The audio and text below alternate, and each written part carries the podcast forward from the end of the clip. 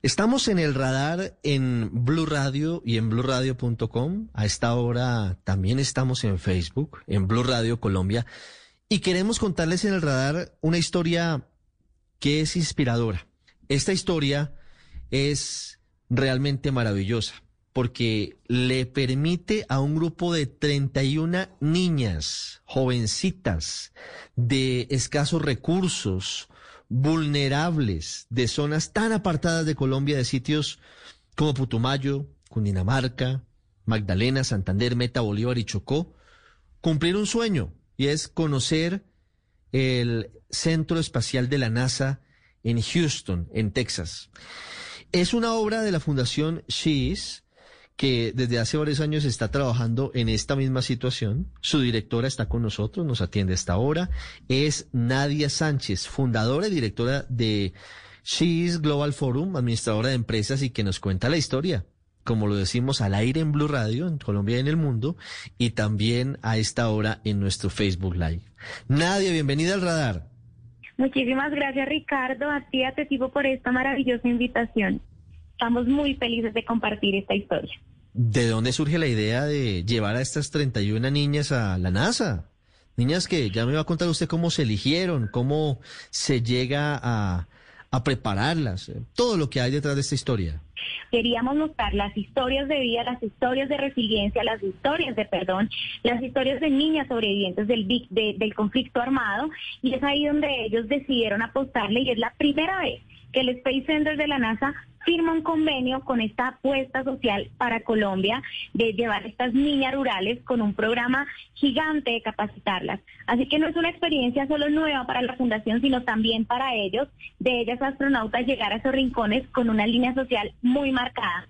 Y yo creo que más que convencerlo, Ricardo, esto es un tema que le llega al ADN a todas las organizaciones, de cómo apostarle a esas niñas y mujeres que están en situación de vulnerabilidad, pero sobre todo que están en esas zonas rurales de difícil acceso a oportunidades y educación. Nadia, una vez firmado el convenio, ¿cómo es el proceso de selección de esas 31 niñas? ¿Cómo eh, empiezan a seleccionarlas y a definir las regiones y los departamentos de Colombia de donde saldrán eh, las aspirantes?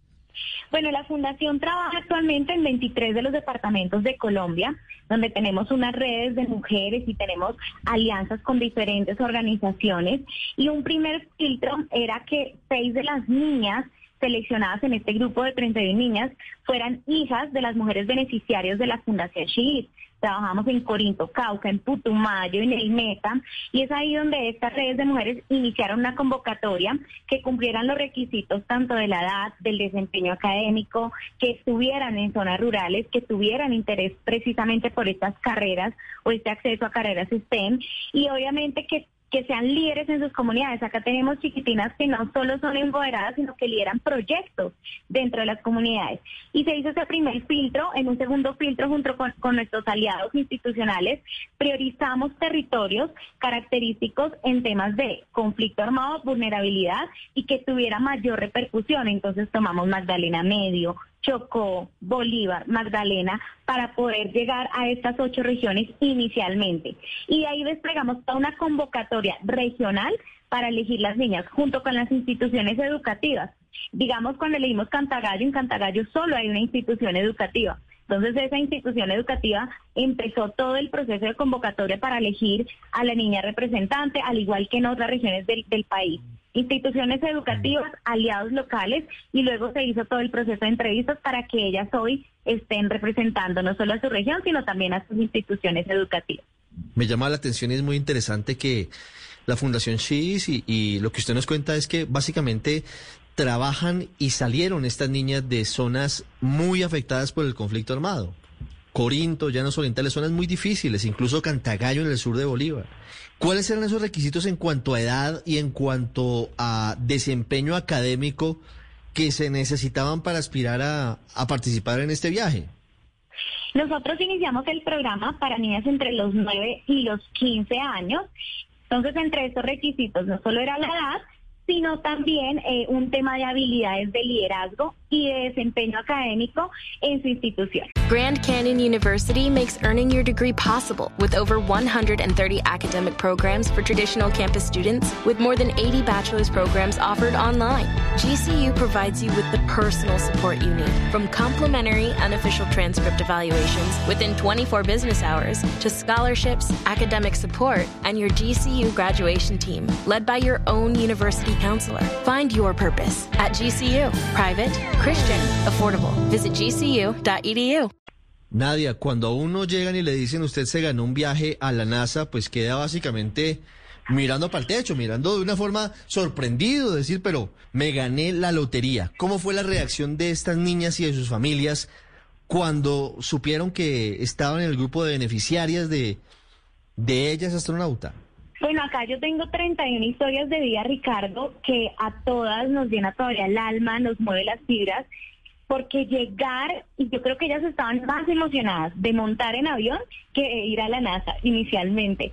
Entonces yo creo que la emoción de dar la noticia no solo fue un tema de, de lágrimas, de alegría, sino de un contexto de saber que los sueños sí se podían hacer realidad.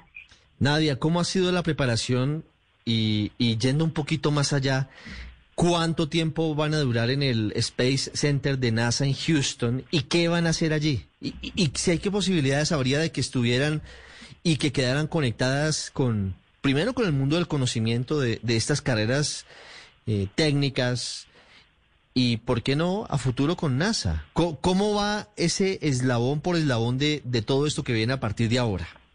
Todas las niñas están creando un proyecto de emprendimiento para sus comunidades en torno a estas carreras, pero lo más importante es que este programa ha servido para que niñas, por ejemplo, como Carol, se incentivaran eh, a, estudiar física pura.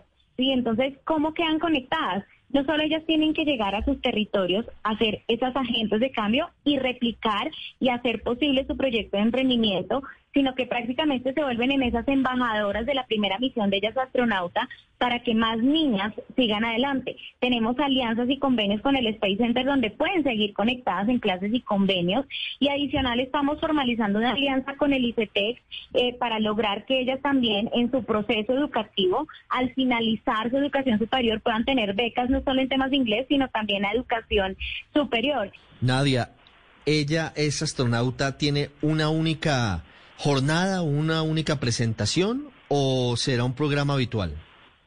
Eh, bueno, ese es un programa habitual, de por sí ahorita lanzamos Ella es Astronauta Virtual, debido a la cantidad de niñas que nos escribían de todo el país conociendo este programa. Entonces, hoy en día tenemos ya el lanzamiento de la plataforma durante cuatro meses. Las niñas seleccionadas, 100 niñas de todo el país, acceden a educación en la plataforma con eh, tutores del Space Center de la NASA, con grandes tutoras como Adriana Campo, que es una colombiana directiva en la NASA, Sandra Kaufman, por estos cuatro meses. Y paralelo a eso tenemos también el programa con inmersión académica, donde por seis meses hacen todo su desarrollo virtual y luego llegan una semana a tener actividades relación con astronautas, allá van a tener encuentros con astro, astronautas científicas, van a conocer de primera mano los cohetes que realmente han salido de la Tierra, las misiones que han ido a la Luna. Este programa eh, inicialmente está para cinco años. El próximo año tenemos nuestra segunda misión de niñas tripulantes de Colombia rumbo a la NASA. Y esperamos seguir por muchos años, Ricardo, porque yo creo que esto es un efecto transformador y multiplicador a lo largo del tiempo. Y esa es tal vez la más importante arista y el aporte más importante de ella es astronauta.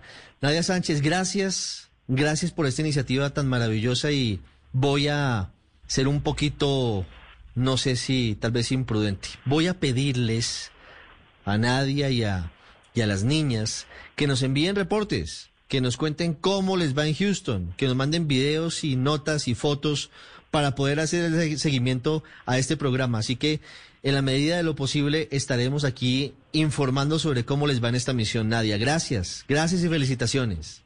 A ti, Ricardo, y cuenta con eso. Yo creo que estas son las noticias que mueve a todo un país.